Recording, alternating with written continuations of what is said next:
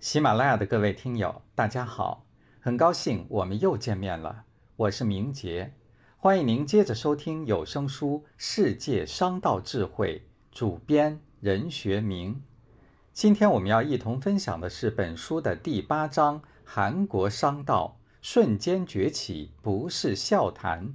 第二节：性急有时也不是坏事。在五千年悠久历史进程中，大韩民族创造了丰富而灿烂的民族文化。东方文明的熏陶，四季分明的气候，气魄雄伟的山川，造就了这个民族刚毅强悍、乐观自信的性格和质朴醇厚的民风民俗。从二十世纪六十年代开始，韩国的社会发展进入突飞猛进的时期。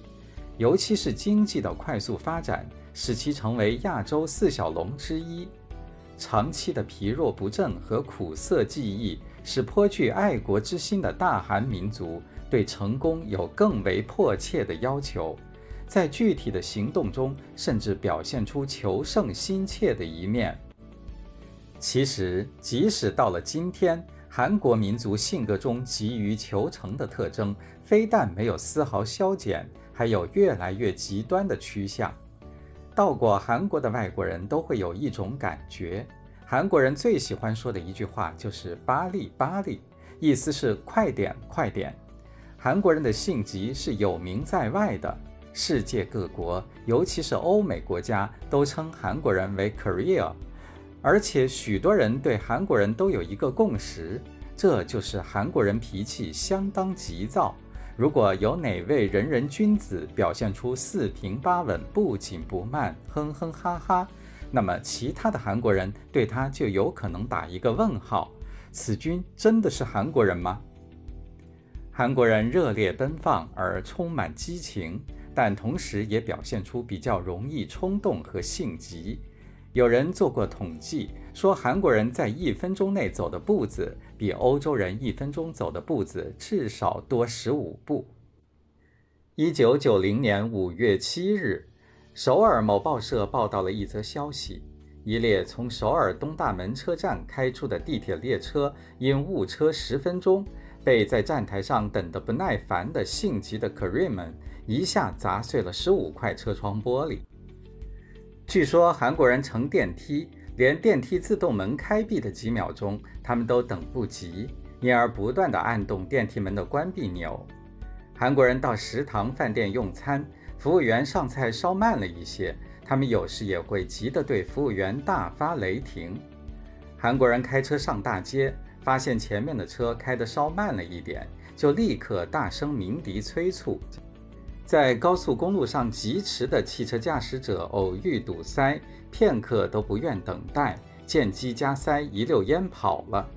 韩国人这样性急，恐怕在世界上都是少有的。不过，韩国人性急是渴望成功的表现，在日常生活中如此，在生意场上也不例外。心中有了什么想法，就希望把它立即变成现实。与人合作，能行的一般都当机立断，行不通的也会一口拒绝，和日本商人的软泡蘑菇有着截然的不同。这种急性子使他们能够抓住机遇，提高效率，在经济迅速发展的过程中受益良多。韩国很多经济建设项目都是在破纪录的时间内完成的。例如，从首尔到釜山的高速公路，仅用二十九个月的时间便告竣工。很多外国公司最初都认为这是不可能的事。而当时日本正在修筑的神户到名古屋的高速公路，长度和京釜高速公路相似，竣工时间却比韩国人多用了一年。又如首尔的地下铁路系统，原来是空白一片。如果按照一般的建设进程，要赶上其他国家，不知要何年何月。性急的韩国人一声令下，四条线路同时兴建，仅仅数年时间便大功告成，使首尔拥有了最现代化的地下铁路系统。再如韩国著名的蔚山和玉浦船厂建造期间，为了缩短建设期，抓住造船业景气的时机，都一反造船业的常规，不是先建厂再造船，而是边建厂边造船。性急的韩国人甚至在船厂还无踪影、手中只有一片用来建厂的荒凉海滩的时候，就已经想方设法把船卖了出去。对于一个企业来说，速度就是生命。时间与成本和经营绩效是有着密切联系的。在生活节奏日益加快的现代社会，韩国人的急性子和人们求快求新的观念，以及企业产品寿命越来越短的现实，还是很合拍的。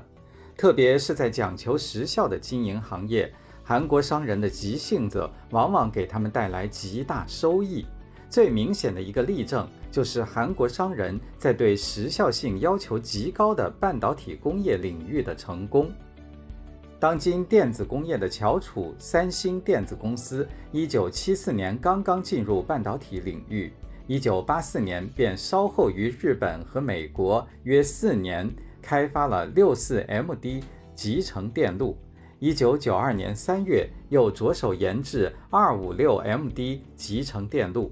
并于1994年8月在世界上第一家开发成功，使韩国的半导体技术上升到世界最高水平。但最初，当三星电子下决心开发这一产品时，几乎是没有把握的。一位从一开始就参与研制组工作的年轻人对记者说：“当时我是一个刚进公司的新生。”研制组的大部分成员都和我一样，对半导体开发没有多少经验。其他研制组或开发组进行研制或开发的才是十六 MD 或六四 MD，而我们所承担的却是远远比这高得多的二五六 MD 集成电路。对这些没有半导体开发经验的人来说，究竟可能不可能造出来，我们是存有疑问的。尽管如此，研究工作还必须继续。解决的办法是现学现用。为了掌握半导体技术的动向，研制组与日本的先进半导体企业日立、NEC、三菱等六个公司进行技术交流，并开始进行基础研究，不断提高 256MD 的开发可能。每个人都做好了试制成品失败后开分析会的准备。但是却奇迹般的成功了。为了在尽可能短的时间内缩短和发达国家之间的差距，韩国商人往往在并不具备资金和技术条件的情况下就投入某一项目的建设。对他们来说，最宝贵的是时间。至于资金，可以由贷款解决；技术则可以在建设的过程中学习。而且在实践中习得的技术，往往还是最为实用的。凡是追求效率，固然有善于把握时机的优势，但又难逃急功近利、欲速不达之嫌。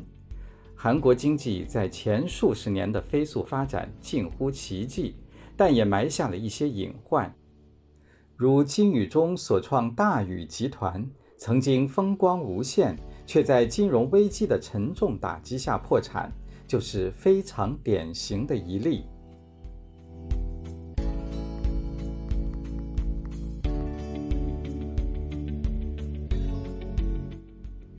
喜马拉雅的各位听友，刚才您收听到的是有声书《世界商道智慧》第八章《韩国商道瞬间崛起不是笑谈》，主编任学明。播讲明杰，感谢您的陪伴，我们下期再见。